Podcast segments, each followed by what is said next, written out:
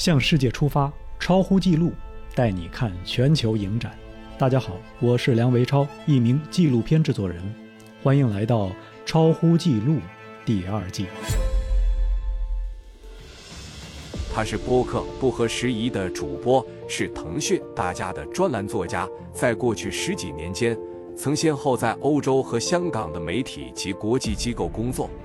作为资深的媒体人。他对纪录片有着独到的见解和热爱，他认为纪录片是具有天然影响力、感染力的工具，代表着创作者对社会的回应和表达。他被纪录片的魅力所吸引，并有意向参与其中。本期超乎纪录的特邀专访嘉宾，媒体人孟尝，我们与他详聊纪录片，并聆听他对本次柏林电影节的多部纪录片做出点评分享。下面进入到访谈的正式内容。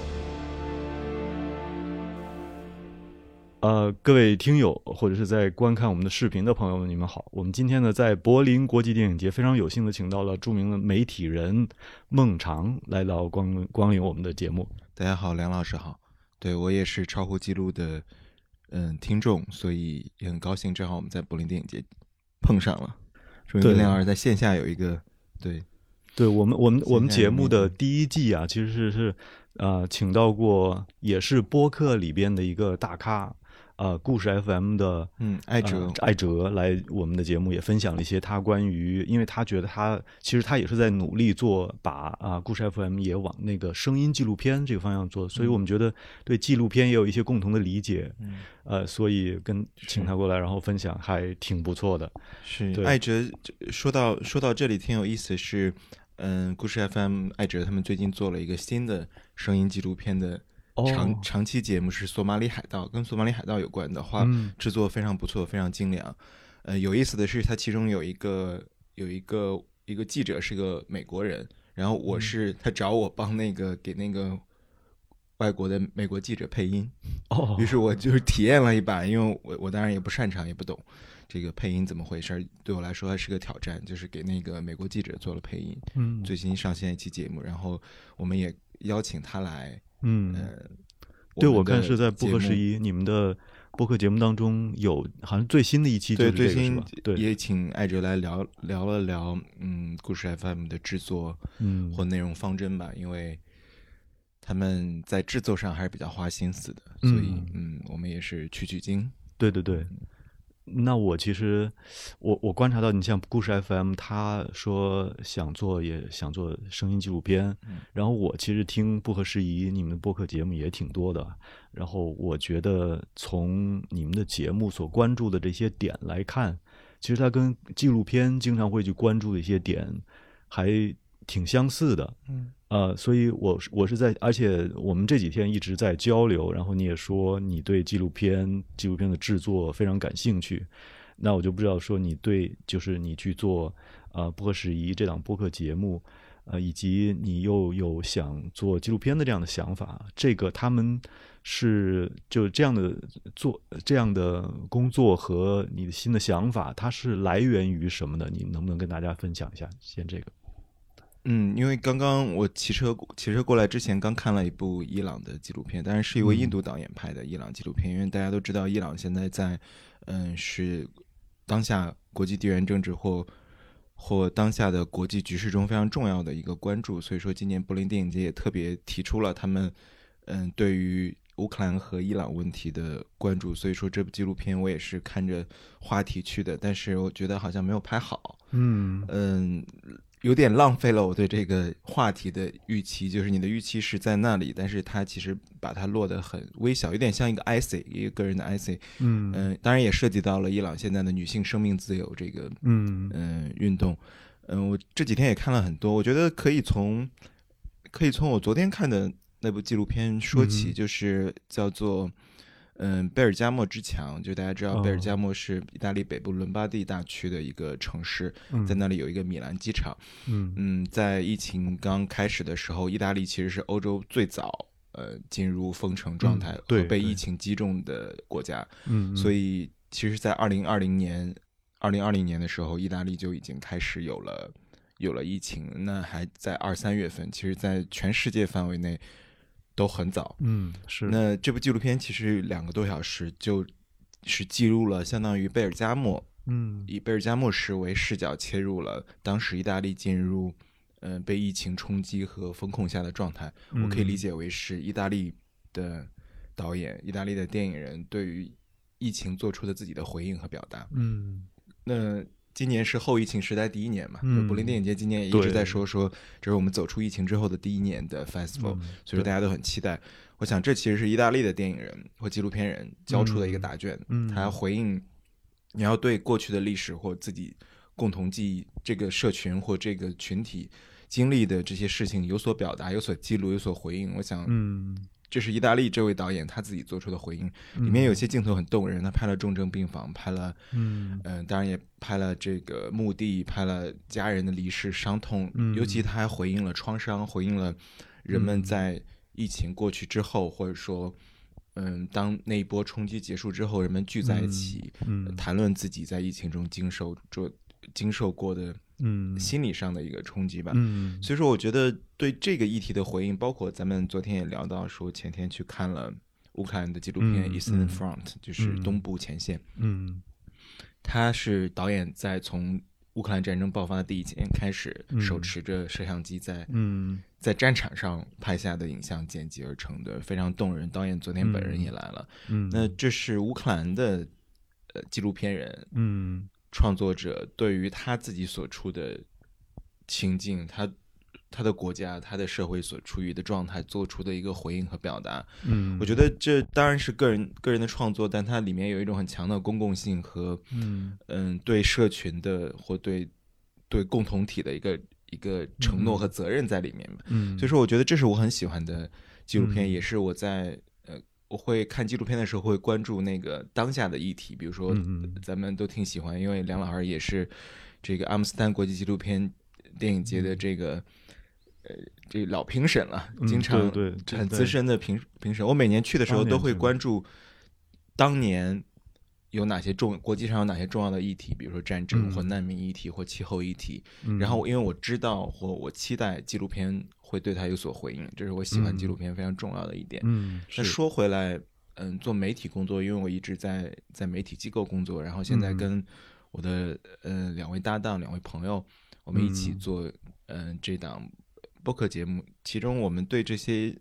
公共议题的关注，其实就是自然的一个媒体视角，就是、嗯其实就是来自于在机构媒体嗯。的训练，或者说呃媒体本身的一个问题意识吧。嗯媒体的视角就会让你去关注、呃、嗯。公共性的议题跟个体或跟更广泛意义上人群的关系。嗯。嗯，它是一体性的，它对我们的利益福祉都有联系。那同时，嗯、关注到结构性的问题，嗯看到结构性的因素，嗯那、如何影响我们每一个人或我们的嗯嗯、生活日常。所以说，我想，嗯嗯，纪录片里天然有一个媒体视角，这当然我经常嗯也会跟朋友辩论或讨论，嗯就是纪录片的艺术性和议题性。对对对。哦，我不知道梁老师怎么对怎么我，我其实也很关心你对于，因为现在看纪录片，呃，特别是在比如说在柏林，柏林的怎么说呢？它它的政治属性还是很强的。嗯然后看到的纪录片很多，我们都观察到它有很强的议题性或者嗯说话题性。议题性对，跟现在当下的一些重要的一些时事所所折射的一些这些话题都非常的相关的，嗯跟思想前沿所在，呃，在这些在人所面临他的他的自我身份啊、嗯认同啊这方面，就是非常前沿的一些话题议题都拿出来，在嗯纪录片这个形式上进行探讨。对，所以我我其实也想挺想问你的，就是你对于纪录片天生它有一个很强的议题性嗯这样的一个特征，你是怎么看待的？你自己还会也愿意去看，就是没有任何这样的议题的标签的，它非常注重电影的形式感和嗯艺术性的这样的纪录片吗？嗯，我我其实我其实都挺喜欢的。我觉得，呃，由于纪录片本身的议题的特性，它是它是关注议题或为不能发生者发声，或嗯被人们所不可视的议题，把它挖掘呈现出来，让人们关注到那些隐秘的角落或边缘的话题或人群。纪录片有这样的呃，它的特性在，它的特性嗯。纪实本身讲述的是一个真实的，嗯你记录是一个真实的人人物人类的命运或人物的命运或、嗯。或现象嗯。议题，那它的真实本身带来的力量就就决定了它的纪实性，而纪嗯。纪实性本身就要回应真实世界，它记录真实世界就是在回应真实世界。嗯。所以说，我觉得由于纪录片这样的特性，就不能没有必要回避它本身就是在纪录片作为一种方式、一种表达方式、一种媒介，嗯来表达导演、创作者自己想要说的话。他用他用镜头说话，他用 campaign 说话。所以说，嗯有时候纪录片就是在承担呃更多的传传传达信息、传达 message 的信息，而超出了它的嗯呃比艺术性更重要，或者说艺术性并没有那一体性更重要。嗯，我觉得我很尊重这一点。我觉得有些朋友嗯可能、可能对此有所非议，但是我觉得如果如果只关注艺术性的话，电影语言嗯本身的话，嗯。那我想剧情片、嗯嗯。电影可能自由的空间更大，嗯嗯，因为你可以用各种的镜头，甚至剪辑或特效去嗯表达你想表达的情绪状态、人物，讲一个你想讲的故事。嗯，但纪录片由于它是真实的，它嗯是或它的镜头都是真实的，你需要记录真实世界的镜头，嗯。它本身就限制了你在。呃嗯这个限制要打要可能要打一个引号，它本身就嗯。限制了你在艺术上的表达。如果真的嗯想 fully 自由的有一个电影语言的探索的话，那嗯，是不是电影更合适？所以说，我觉得对纪录片可能也没有办法苛责它永远都能好的纪录片。我很喜欢艺术性很强，比如说嗯嗯赵亮导演的《悲喜魔兽》是一个非常艺术性非常强的一个片子，很好。包括嗯马丽导演的《球》，嗯，甚至包括《铁西区》，嗯，就这样的片子，它的纪实性很强，公共性很强，但它的艺术性也非常强。嗯，但是像这样的传奇性的作品，嗯可能当我们要看一个十年、二十年的维度都会提起的作品，并不是所有作品都能够达到这样的是的是历史级的高度，这个数量非常少，数量非常少，但是它它非常棒。所以说，我看嗯《贝西魔兽》和《球》的时候都非常动人。那嗯嗯嗯，它你说它没有一体性吧？它有很强的嗯一体性。所以说，我觉得我的我的观点就是，嗯，我会非常尊重那些导演或一些作品，几乎你可以看出来，他只想用来传达一个 message，嗯艺术性甚至都可以忽略，没有那么嗯重要。我把这称为一种 campaign 片子，因为 campaign 嗯是一个很难翻译的中，嗯很难翻译成中文，对或者说倡导倡导嗯片。就我不知道梁二怎么看这种，对你提到这一点很好，我用什么正好词呢？就倡导式纪录片，是是是，campaign 运动式纪录片。我最近也是特对对对，我最近也是特别有感触，就是说做纪录片的人有一个很强的一个身份的附加的一个身份，就是他可能是一个社会活动家，我把它当做，其实，在英文里头可能是一个叫做 activist，activist 对，就是去而纪录片是一种工具，是你进入 campaign 动员和传达对。呃传传递你的信息的一种非常重要的嗯。tools。对对对，那那就好好用它，对就是好好用这个 tool 就就好了。所以说我很多人很，我觉得我有些朋友跟朋友聊聊的时候，他们就不喜欢这种信息特别呃嗯。强、特别直接的纪录片。嗯，我说不然呢？嗯？纪录片如果作为一种很好用的、非常便利、非常有力量、那视嗯觉和影像的直接冲击，给人带来的情感态度上的改变，嗯或给人传递出来，嗯，把信息输送到、递送到目标受众或嗯。广泛的观众的那里去。嗯。如果它如此有力量，嗯。那这个工具对于你任何做任何事情来说，你为什么嗯不好好用的？嗯你的目的可能并不只是好好的讲一个 story，对，而是你要传递你的信息。对，我觉得纪录片天然的就跟社会、社会运动、社会活动和议题倡导连在一起，不能嗯我们不能说不让 不让这些创作者来使用纪录片这个工具。对对对我，非常尊重这样的做法。我有些时候会，嗯、会喜欢看这样的片子。我不是总是看，有些时候会累。我看完之后会觉得说，OK，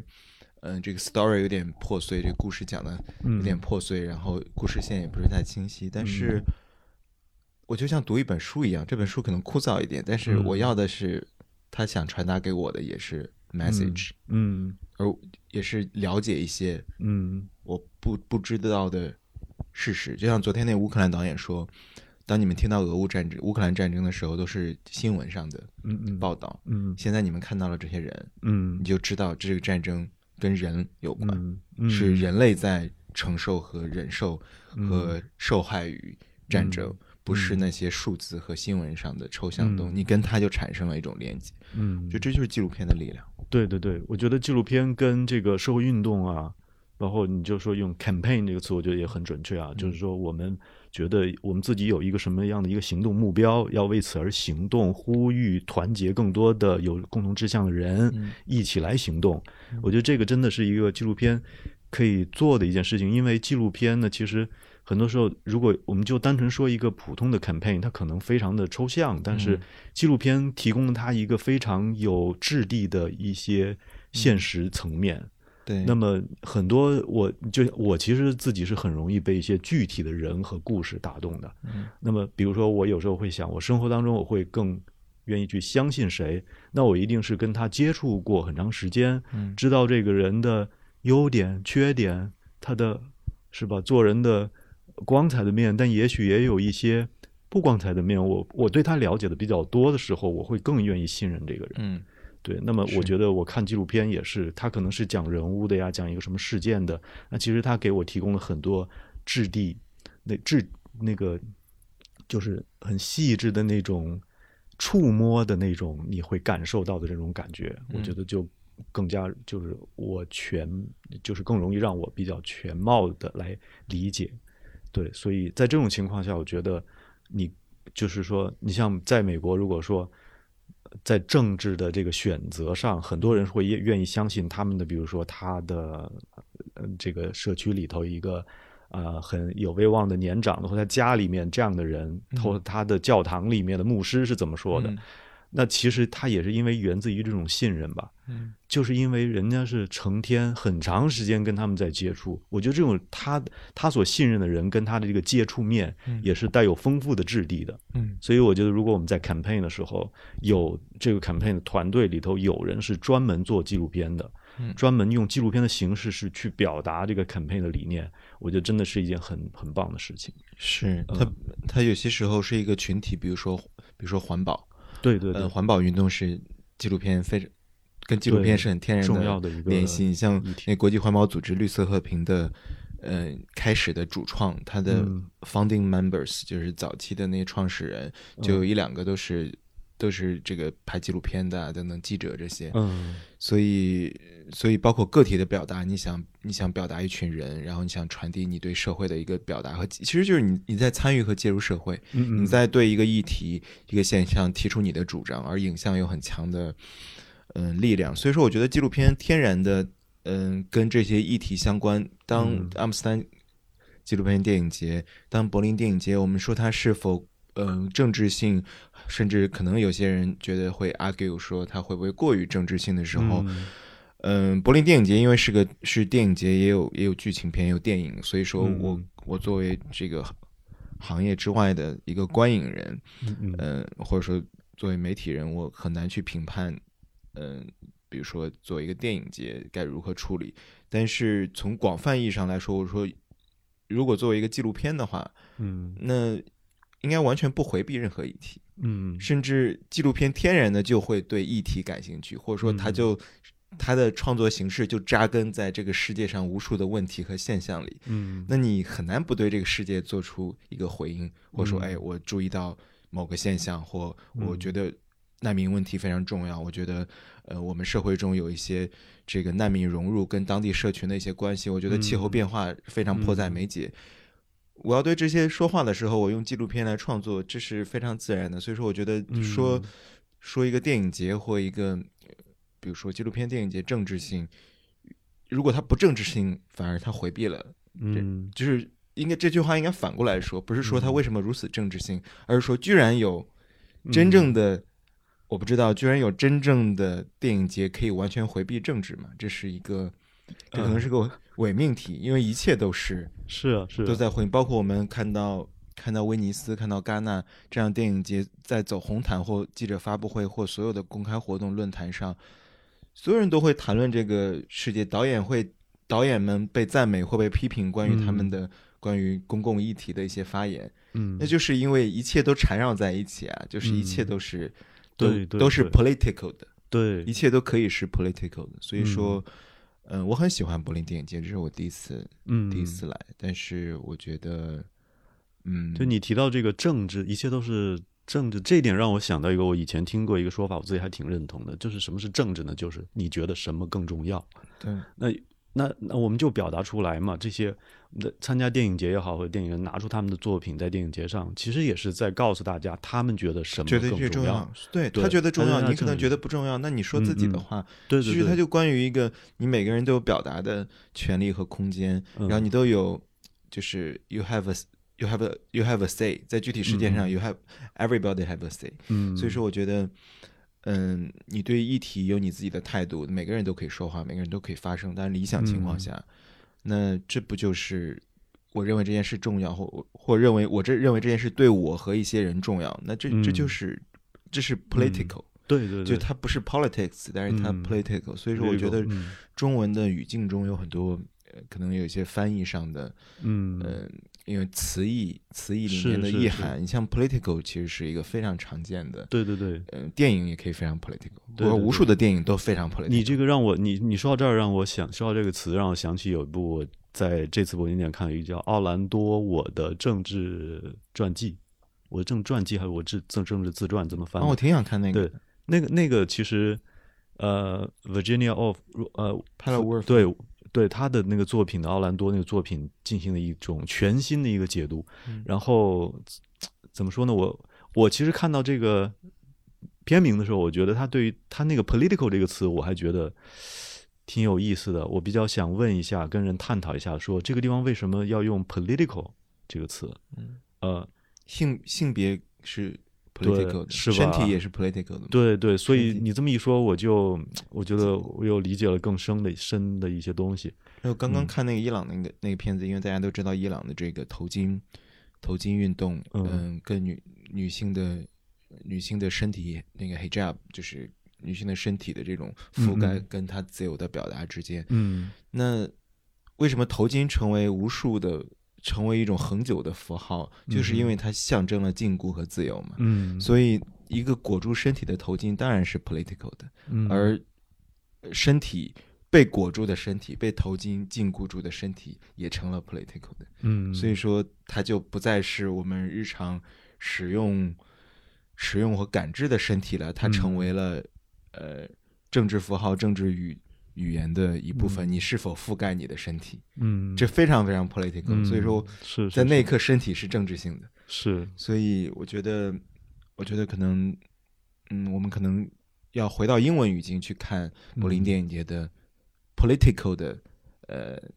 一面。呃，嗯我我去那个论坛那天，那个选片人就说，我觉得那句话嗯说的挺好，他就说。我们要选边站，我们就是在选边站。我们在、嗯我们要清楚的表达出我们的我们的信息、我们的嗯态度、我们的主张。我们反对战争，嗯，我们反对俄罗斯发动的嗯呃这场战争。那他说，作为柏林电影节，我们要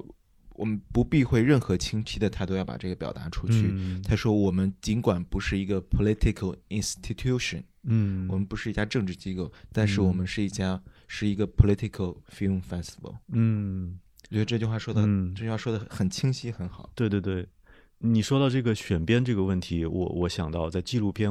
其实之前我最早我没有来国际电影节的时候，我也是经常的会觉得啊，纪录片要呃这个所谓的理中客、理性、中立、客观，嗯呃，然后特别是在阿姆斯特丹，我首次了解到，其实它是需要你的纪录片有强烈的作者观点的。就是嗯你如果要做成那种所谓很中立、很所谓很客观的，嗯啊，也是你是探索频道或者国家地理这样的节目、啊，那就是电视节目，它不是就不是作者电影，嗯，对，它反倒是要求你的电影里要有作者观点，必须要有。嗯，所以这个其实可能也反映出来这种是吧？就像你刚才说的，对。对，是，我觉得它的客观性没有，几乎没有东西是在它最终的呈现上是客观的，因为嗯每个镜头都是真的，但你对镜头的选择也是主观的嘛，对吗？对对对，对对你或者说你选择拍摄什么样的镜头也是主观的。对那对每个镜头都是真实的，我们只能说真实。那我觉得好像有一种对于客观的迷思，就是说，哎，一切都要保持中立和客观。我觉得这是一种，这是蒙上眼睛的一种，就蒙上自己眼睛，不去看真实世界的一种，一种这种对于。嗯，不能容忍杂质，所谓的这种嗯观念上的，或者说现实上的杂质，它其实是一种，嗯呃，是个伪命题。嗯嗯，就嗯所谓的真正的客观，就是恒久的百分之百的没有杂质的客观。嗯只能说导演说我尽力把我看到的东西，我想到的东西都呈现了出来。嗯，那它最终呈现仍然是主观的，但主观不是个负面的词。我觉对得对对，对觉得好像我们的语境中有很多这样的，是是是，一切都是主观，但主观东西不好吗？这是他的主观，嗯你也可以看到你的主观。对对，你看了 A 的片子，你觉得 OK，他很偏颇，他很嗯极端，他很嗯有自己的角度，特别有意的选取了一个角度。你可以再去看看 B 的，嗯，嗯因为对对对。A 没有义务告诉你一个百分之百的全景，或者说你不能期待从任何一个作品、任何一部纪录嗯。片中获得关于一个事件的嗯嗯全景。这就是导演从他的角度想跟你讲这个事情。对比如说没有没有人期待说，OK，我看了这个这部纪录片，我就了解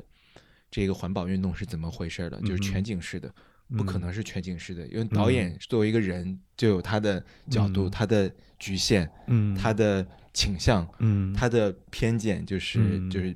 十三幺里面嗯。徐老师喜欢说的偏见，嗯。就每个人都一定要，就我觉得好像跟您刚才说那个嗯嗯。作者性也很像，就是你要展现出你的偏见，你没有嗯偏见你就没有嗯。观点，那没有对。边观点为什么要看你呢？有啥意思？对对我去看维基百科，维基百科都有观点，对对对，编辑他的人，人们不断的去去争夺那个编辑权，这也是观点嘛。我觉得你说的很好啊，就是 A 的你看了，你要你去看 B 的呀。所以在我看来吧，我们可能每个作者代表了一种颜色，那赤橙黄绿青蓝紫各种颜色，可能他们就像每一个像素一样，然后这么多颜色的像素组合在一起，你远看你才看到一个一个真正可能反映了一个。真实画面的一个画面，对吧？嗯你不能要求说每一个像素，哎，你还是随时在变，还是你要克 这中立，呃，左右都逢源，这好像有点儿有点儿太要求太高了。而且我觉得有一个工作，其实呃是在电影人之外的一个人一一个职业，他们需要去做的就是策展人。就是如果你说我这是一个电影节也好，或者一个展映活动，要你可以把两种。就是不同面向的作品放到一起，也是这样的话，观众可以哎看到这一面，也看到那一面，嗯。甚至说你如果观众觉得这个电影节就是只展现了那一面，那你观众有自己的责任去找到另一面的电影节去看啊，你不能把所有的东西都觉得要求一个呃就是。直接就灌输给你的一个老大哥，呃，他灌输给你，你就接受了，坦然了就完了，对不对？嗯，嗯，是嗯对，我觉得自己的观点，当你做一个，比如说你做一个报道，你可以说，OK，我的。我的我里面隐藏了自己的观点，但其实你说真正的隐藏，其实隐藏起来，但你不能说我的这个报道里面没有自己的倾向，这其实是个我觉得所谓的这种绝对的客观肯定是伪命题。包括我们嗯。对一件事情做出评论，那就是我的评论。你说哦，你的评论很偏颇，嗯嗯，就是往往会有，比如说会有一种受众期待从从一个人嘴里面说出一个全知全觉的上帝一样的、嗯对一样的视角，这是一个假的需求或一个一种期待，这种期待是有问题的。对对，对因为你来听，你来听，或者说你来看我我呈现的作品的表达，你来听一个人的说话，一个人写他的文章，你就是来听他的偏见的。嗯你可以说听完我不同意，我不喜欢，这些都没有问题。但你嗯说，哎，你怎么不够全面？他没有义务全面，嗯，这不是他的，没有人有义务全面，这不嗯是。而受众，这其实涉及到，呃，媒介素养嘛。就其实嗯在这个媒介理论中有一个很重要的，就是嗯呃，媒介素养其实就是你的读写和对信息分析和嗯接收的消化的能力。这个嗯问题要抛回给受众的。对就是你自己使用什么样的媒介素养去嗯处理和消化你接收到的无数的信息，which 嗯你可能看的这个纪录片嗯只是其中之一，你要用嗯其他的东西去补充你的认知的这个嗯图片和途径。对如果你自己不这么做，嗯那这是你的选择，你的你的问题嗯或你承受的信息信息上会造成你的偏见，对吗？？嗯但是这不是这个创作者的问题，创作者把他想说的说完了。对对对，我觉得好像很多的人啊，他们会特别希望抛出一个问题，然后得到一个简单的、适用的，就它就能呃就是解决一切问题的答案。嗯呃，就像我们现在，比如说最近这种 Chat GPT 很火，嗯呃，大家就觉得，哎，那问他一下，他给我一个终极答案不就完了吗？嗯我其实我之前很早的时候，呃，我我就就就是也不是说很早吧，就是我我 Chat GPT 包括整个 GPT 三基于的那些，因为 GPT 他们上面有个 Playground，我嗯先在那儿玩了一下，然后我就感觉真的是他有可能出一些错给你啊，就是他回答的其实是不对的，嗯但是他特别淡定而又从容而又笃定的告诉你说这个就是正确答案，嗯，我还真的信了。然后我后来我还听到过有的人说，那个他们发现有就是有的 Chat GPT 给出来的答案，居然都跟那个就是学界的这有些做研究他们论文的那个数据都是不一样的。他居然编了一个什么数字告诉你了。然后，所以那些，因为我听的正好是一个节目，是讲那个创投吧，他们的高科技创投里面，就出现了这样的情况，然后那些做高科技创投的人就会很很警惕，就会说，那将来大家都觉得 AI 能够给出一个终极答案，那是不是他给一个很有误导性的，你就真的信了？嗯呃，这是一个挺有意思的话题的。是嗯是没错。哎，你说到这个纪录片，你不是看了那个嗯，在这届柏林电影节看了也看了那个 Aaron Butterflies，对对对但你是在北美看的是？对，我是在圣丹斯电影节看的，他也是在那边是做的，他在圣丹斯倒是世界首映，反倒是，嗯，呃，这片子是不是也有些人看了不喜欢？我看我那个转票群里面有些人觉得不喜欢，因为导演加了很多戏剧元素，是是是，theater 的一些元素。我当时也觉得这个非常的新颖，但是因为我自己在想探讨、寻找一种怎么样让，嗯、就是形式、视视觉呈现。我当时我在圣丹瑟正好我自己在思考我我面临的一个问题，就是比如说我如果要拍一个对于我的过往经历有关的一个一个故事，但是那时候没有资料，我怎么办？嗯呃，那么有一个朋友就他老在提醒我说，你你视觉上怎么呈现啊？嗯你要想清楚这个问题。所以我看这个片子，我带着这样的问题去看的。然后我发现他用了一些呃这个舞蹈，呃或者说编或者说就叫编舞的这样的方式，用这个人人人来演那些嗯呃 M H 一期的乘客是一个什么样的状态。嗯所以他通过那种舞舞台表演的舞蹈表演的那种形式，把嗯他们，呃，比如说原来是期待这种旅程啊，然后最后又怎么样经历了这样的这样的厄运呐、就是进行了一种很好，我觉得就是这给了我一个答案，就是他做了这样一种视觉呈现的尝试，我觉得还挺好的。而且我在视觉，我后来在映后的时候我听到导演他说，他们其实原来应该就是拍这种舞蹈相关的片子的，嗯有的甚至都不是纪录片。嗯，所以他可能就是自然而然就喜欢这些元素，对，就用这些元素。嗯嗯，他反倒是很多就更像纪录片，呈现一些呃事实啊、数据啊这样的，或者是用这些图表，比如说你讲这个飞机怎么样就被打下来了这些事情，他会要用到一些动画、图表啊这些的。那这些反倒是后来他们合作的一个，应该是北美的一个给他加的，就剪看上去辑师看上去专业活儿了。对，就是这个剪辑师做，他其实是过去做了一个平衡的工作，就他加了很多这些的内容进去，就是其实就是嗯，信信息层面的东西，对对对对能对，带有一些信息解释信息层层。面的，对嗯，我看的时候，我觉得叙事上，呃，就我并我当然也没有期待它的就是叙事上特别顺，我觉得叙事上肯定是有一些。呃，我困惑的地方，但是由于嗯你本身新闻上已经了解这个事情了，嗯那 again，这这是这个作者创作者的自己的一个表达，对吧？他想对这嗯个视频，他最终在结尾字幕上说献给这个马航 MH 幺七的呃全部的这个逝去的这些生命嗯是，对，这就是他的一个致敬或一个对真相的探寻，他也没有义务做一个。对吧？全景式的报道式的东西，因为大嗯家可能在新闻上也都已经看过了，对维基百科也有这个事件的各种对对对，信息。他做他的表达，我觉得我觉得挺好，有人喜欢，有人不喜欢。我觉得其中有有一些部分我是困惑的吧，嗯嗯，但是导演就玩的开心啊，嗯，创作的过程他自己玩的很爽，不就是不就好了吗？他并且也有电影节愿意接受。对我们作为受众有什么可说的呢？我我去了，我做出自己的选择，我决定去花一个多小时时间看这个片子，这是我做出的一个选择。我觉得中间有好的，有有就是困惑的，It's OK。是是是，可能对于很多就是普通的去看电影的以娱乐为目的的观众来说，他们可能确实接受起来困难一些吧。嗯，但我觉得，我觉得看娱乐的确就不应该看纪录片。对对对，对纪录片首先我觉得这个，很难有娱乐性，往往它让我们对世界的问题或担忧嗯又加深了一层，嗯因为它总有人，嗯、是不能发生者或不被嗯。可见的角落，或嗯那些问题，嗯嗯。那正在发生的问题，而问题往往是负面的，这跟大家对新嗯。闻的感受一样，好像世界每嗯。天都在变糟，嗯，因为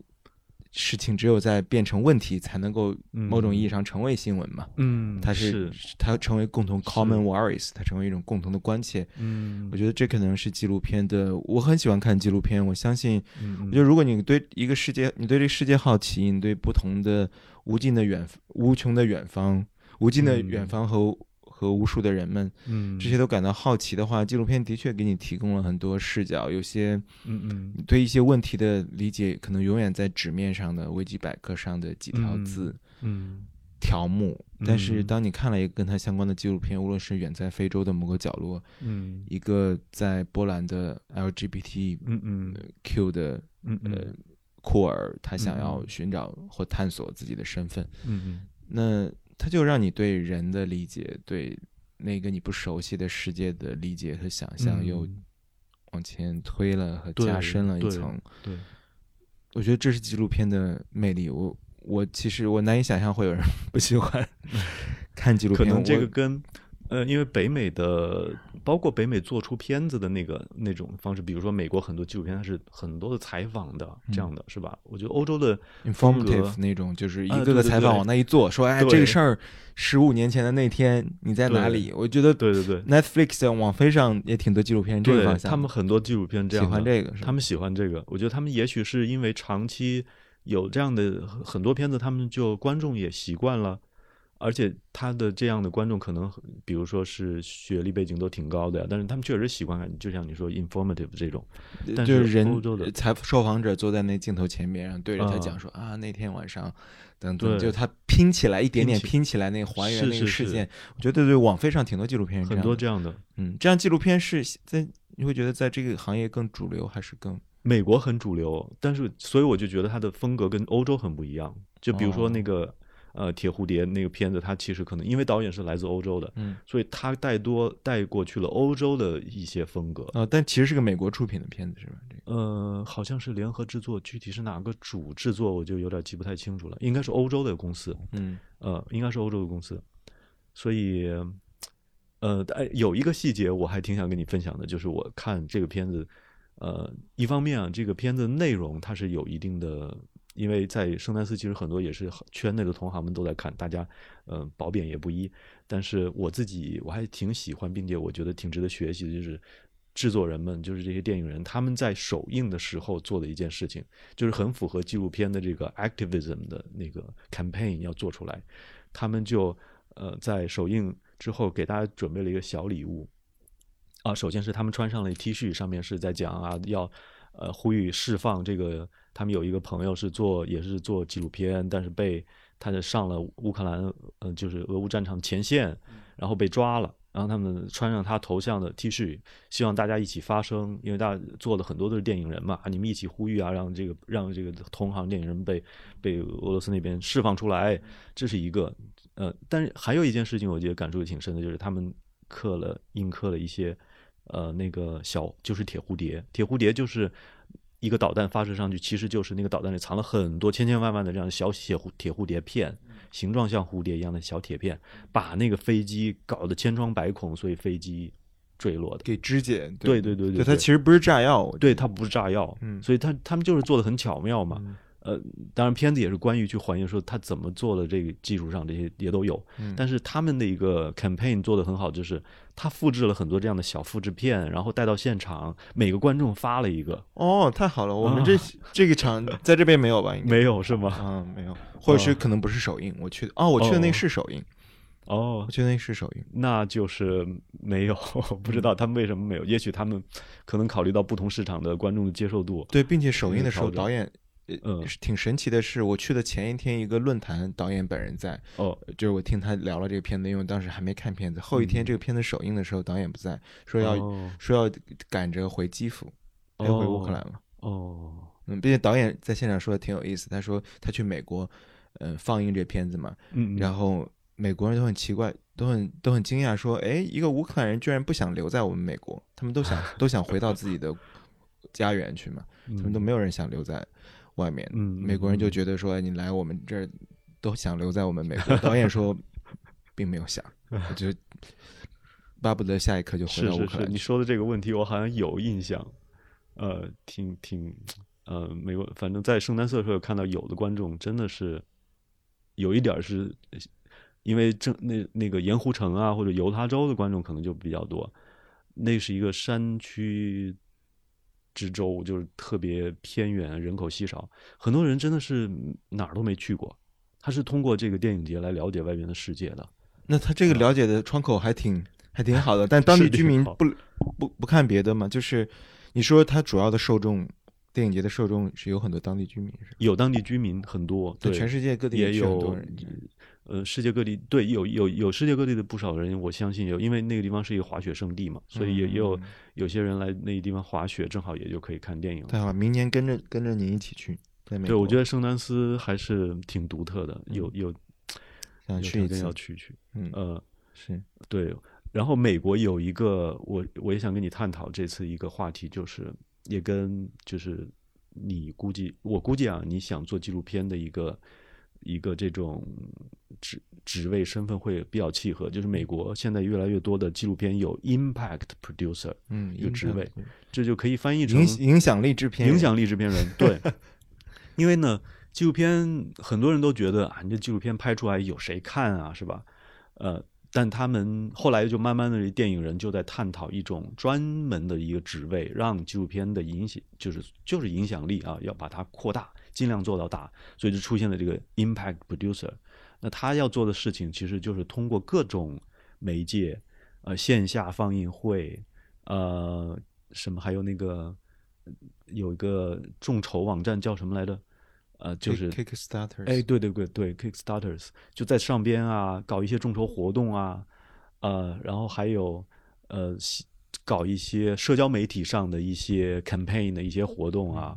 啊，反正就是通过各种的，呃，特别是有的政治议题比较强的一些片子啊，他们你像组织，比如说国会议员去看，嗯。呃，我记得有我曾经看过有那个专门 impact producer 他们写的那个 impact 报告里边是有一个在军队里边的嗯被性骚扰这样的事件吧，嗯就类似这样的一个故事。那他们就是让军队里面的高层后来全都看了，然后这个 impact producer 就会呈现出来说，高层如何因为看了这个纪录片，很快的推动了这个问题的解决。嗯，这啊其实就是 campaign，这是纪录片的对，纪录片的力量吧。我觉得纪录片好的纪录片，或真的像乌克兰那个 Eastern Front，他就在战场自己手持炸弹就在五十米外嗯，炸响的，嗯，这样我相信所有人看完都知道，他昨天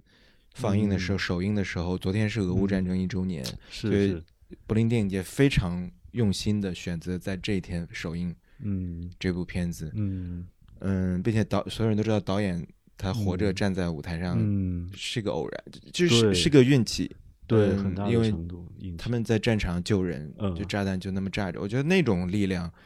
胜过所有的嗯。语言，包括后来他们没有设置 Q&A，因为哦，因为那个他们的剧组整个 team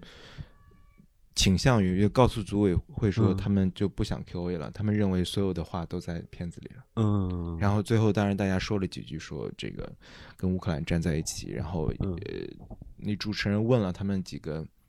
几个问题嘛，然后他们带了一面乌克兰旗过来，嗯，然后那个那个乌克兰骑士说他们在前线的战友们哇。签了名歌，于是新鲜的、嗯新鲜出炉来自乌克兰前线的一面乌克兰国旗，在嗯现场展示了一下，嗯还是非常动人的。这就是纪录片的力量。所有人看完之后，我相信走出那里的时候都感觉到一种，嗯、你被一种崇高，就是一种英雄、英雄主义的。嗯嗯嗯，它是跨越地域和性别的一种英雄主义的东西所震撼到了。嗯那种震撼就是人们要捍卫他的自由和家园。就是他们嗯在里面说，我们很多人死去了在嗯乌克兰，但是为什么还要坚持？那么多人都还有人主动都要主动参军去上战场，就是因为嗯。没有什么比自由更重要。就是我觉得嗯这些是他对人的、嗯人的心理和精神有一种很强的冲击，嗯。这是纪录片才能带来的力量。嗯嗯，对对对，但是电影。电影有别的力量，嗯。电影的文学性，就是嗯。我我往往感受到一种文学的嗯。文学感、文学性的冲击、嗯。情感的这种嗯。连接，很多时候也通过电影中得来，我觉得都很都很好，就是也没有也大家各司其职，没有什么嗯。介质上的。对对我觉得，对你刚才说那个 Impact Producer，我觉得我觉得嗯。挺有意思的，这个。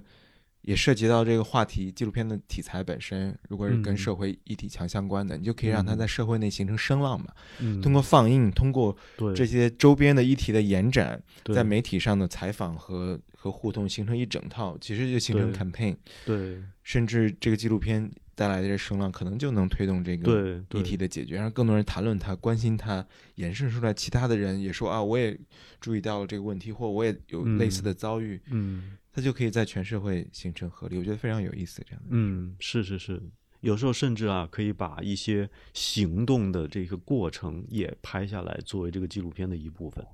对，再嗯进行二次的传播和影响。对对对对，我觉得这个是的，这这这是涉及到甚至是纪录片不是一个单纯就是一个片子。现在越来越多的作者会把他们拍纪录片的时候的获得的一些东西，比如说做成装置或展览呐、嗯然后他可能在呃从调研开始到整个长期的拍摄过程当中，他的一些经历，他做的笔记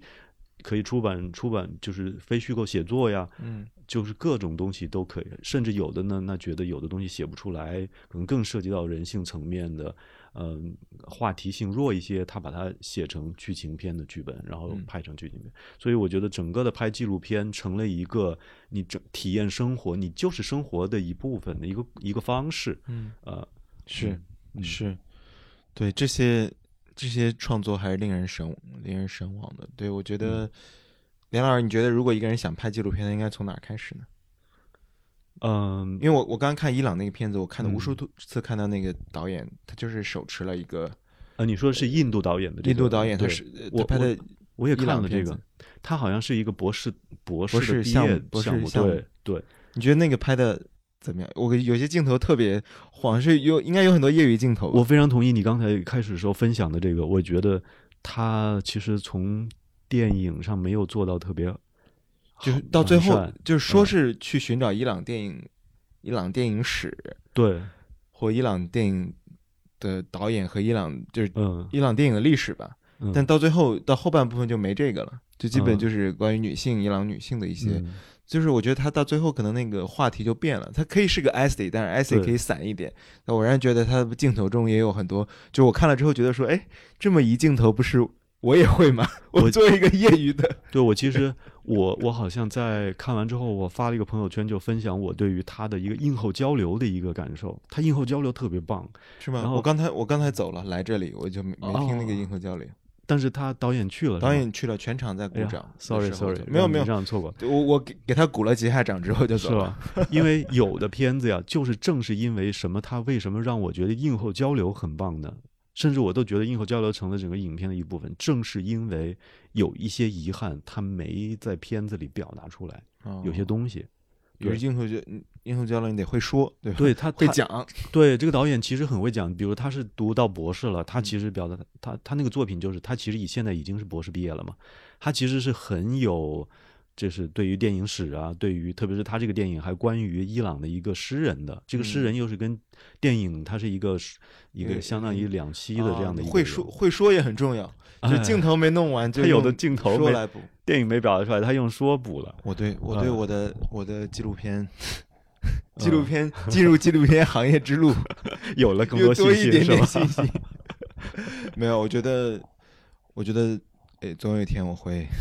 嗯我会拍纪录片，做纪录好啊片。好啊我因为还是嗯很喜欢，我觉得它跟媒体有很多相通之处，它嗯它有自己的方法论需要学习的东西，嗯包括包括影像的影像语言，包括你怎么使用，甚至怎么使用摄像机，了解这个行业。如果是制片人或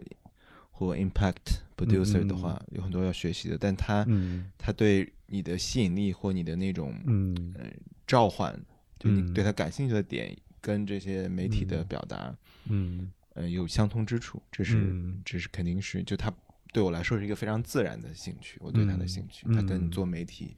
进行表达、进行叙事、进行嗯。进进行加入这个舆论的讨论嗯。和话语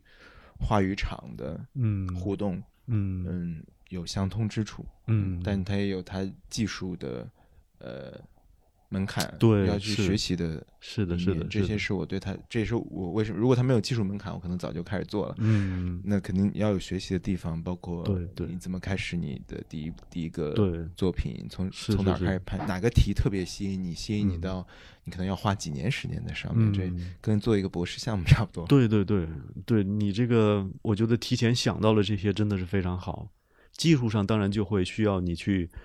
想清楚你什么机器适合你。先买个黑卡，对，以前有几年前他们是就是呃，就是就是 Black Magic 他们有一款机器，那个很小的，但是电影感又很强的那个，嗯，我忘了名字了。就是有就是买个那个其实就够了，它很像是一个适合是一个一个小单反，嗯呃，然后还我觉得很重要的是声音，就是很多人刚开始拍的时候不注意声音，嗯那一定要注意，那就是最好的当然就是尽量的用胸麦嘛，你不管是拍哪个人物，嗯在他有胸麦，或者说你是以自我出现为主，那自己有个胸麦，或者是你你回头可以把自己当天的感受及时的用比较好的录音录下来，这可能会成为未来的声音的一个轨道，也可以用得上。反正有总比没有强嘛。嗯，就开始一代表了你当年的当时的一个一个感受，就比较真实。都是非都是非常。梁老师也对合作过太多导演了，也是哎呀真是也是有没有那种片子你拿到手之后觉得没法救的，有有也有，是吧？那你怎么拒绝导演呢？因为一个导演觉得说这个片子像，你肯定拒绝过的片子比经手的片子要多。我觉得对于我来说，我第一选择我可能还是看他的，我确实会看我跟谁合作，我要看价值观这些。嗯对我觉得要跟我的价值观比较契合的吧，嗯这是我第一个选择。第二个我也会看他的艺术灵性。嗯如果说，因为这毕竟是一个要镜头呈现、画面呈现的，嗯如果说基本的构图的美感都没有，然后剪接、剪接，其实那个画面跟画面的剪接，它也是一种呼吸。我觉得是你要是顺畅的呼吸，嗯，别就是让让我突然就是呼吸的时候像一一停一顿似的，那、嗯那样我就觉得，就是很多时候这是因为没有这个感觉，就是这个人没有这种天生的感觉，嗯，那挺可惜的。你可以去做别的事情，或者在整个这个工业里头去做别的岗位也是 OK 的呀。嗯对电影热爱的话，呃，然后我我我也会看呃他所关注的主题话题是不是我也关注的，嗯呃，但是其实如果刚开始做这样工作的制制片人，就是说在如果没有那么多的可选项的情况下，嗯我觉得最重要的还是你的搭档，比如说这个导演跟你之间有没有能够产生一些化学反应。比如说，大家可以一起聊天儿，呃不管喝酒不喝酒也好，可以聊得很很长时间，嗯很投机。那我觉得这就是一个很好的基础，啊呃，或者说，如果你不是准备跟别的导演合作，就是就自己准备做，呃，自己制作制作，就是自自制自导。自拍自编，嗯就是呃洗剪吹一条龙了，自己弄。那其实我我比较建议的是，就拍自己熟悉的那些面，比如说自己啊、自己家人、朋友啊，啊，或者说生活当中可以接触到的一些事情。有很多导演是因为，比如说啊，有个建筑工地，这个老板让自己拍一个宣传片儿啊，他他觉得哎，这是一个很好的角度拍这个面。呃，像有的导演可能是因为啊，他他一个朋友在承包一个什么工程，这个工程开这个朋友没问题，绝对让他可以进去敞开的拍，哎，他就拍了。所以这些是他所能接触到的一些面。嗯，我觉得这个叫从这个叫做 access，嗯也就是说，你有是如果你有很强的 access 的，你也可以去拍这些。嗯，对，就是从这身边的开始是最变那个议题。当然，有些人拍跑到，比如说像嗯陈东南导演的《旷野歌声》，不是跑到、嗯跑到贵州去拍的，嗯那那个工作啊，等工作量应该就非常复杂了，是很很长线的一个制作了。对，是的，是的。我听说是他当时也是给一个先开始有一个短片的什么任务给某个嗯媒体拍的，在这个过程当中接触到了那边的人，真是喜欢上他们啊，就嗯喜欢他们在做这件事儿。嗯，所以小小水井那个好像是啊是是小是是是水井村，对小水井村的一个什么、嗯一个媒体那片子我也短片，挺喜欢，本来是我也挺喜欢的。其实其实范简导演拍余秀华，嗯也是因为一个媒体的委托他去，当时余秀华有一个什么事儿很火热火爆嘛，嗯啊，后来他就拍了一个什么女诗人的意外走红嘛，那是一个小的一个媒体的小短片，嗯，哎，但是在拍的过程当中，他可能接触到了，他觉得这个人物很有对意思。这个人物很有意思，他就开始拍进去了。这个嗯其实也是一个很好的一个方式啊，对，是、嗯当时当时我也是在 A 地法上看的这个《摇摇晃晃人间》，嗯，对，嗯当时也都好多年了。嗯，每年 A 地法成了最期待的节目。是啊是啊，我们期待能够在，因为你在阿姆斯特丹，嗯然后我也特别想今年的十一月份可以。呃，再次隔了好多年之后吧，再次回到阿姆斯特丹去参回加伊德法，A 地法我们在那个时候还可以再见再再再多聊聊一下，是、嗯是是。嗯啊，好，那我嗯们你还有什么？就正好就聊到了阿姆斯特丹，就聊收尾在这儿吧，收尾在在美丽的阿姆斯特丹收尾在阿姆斯特丹见伊德法的这个对上面，对、嗯成了最怀念阿姆斯特丹的。对就之前几年不住在是的，是的，是的。对于我来说，真的，我那几年就是每年都去的时候，我就嗯觉得那个地方就像我的一个春节一样，就是去过年的一个地方。对，那几个院线都很熟悉，都走熟了，嗯对吧？跑熟了，，是是对这个院线那个院线的，嗯嗯是嗯，好好嗯，好，特别谢谢，感谢谢孟尝来我们的节目，嗯嗯，感谢谢谢各位，谢谢各位，超乎记录的听友啊、呃或者观众朋友来听看我们这档节目，谢谢。谢谢谢谢。嗯超乎记录的各个平台的号、公号、微博、微信、B 站、知乎这些名字都叫超乎记录，大家可以去关注，然后通过这个呢来给我们这节目拍砖、吐槽，或者说向下一期的嘉宾发问吧。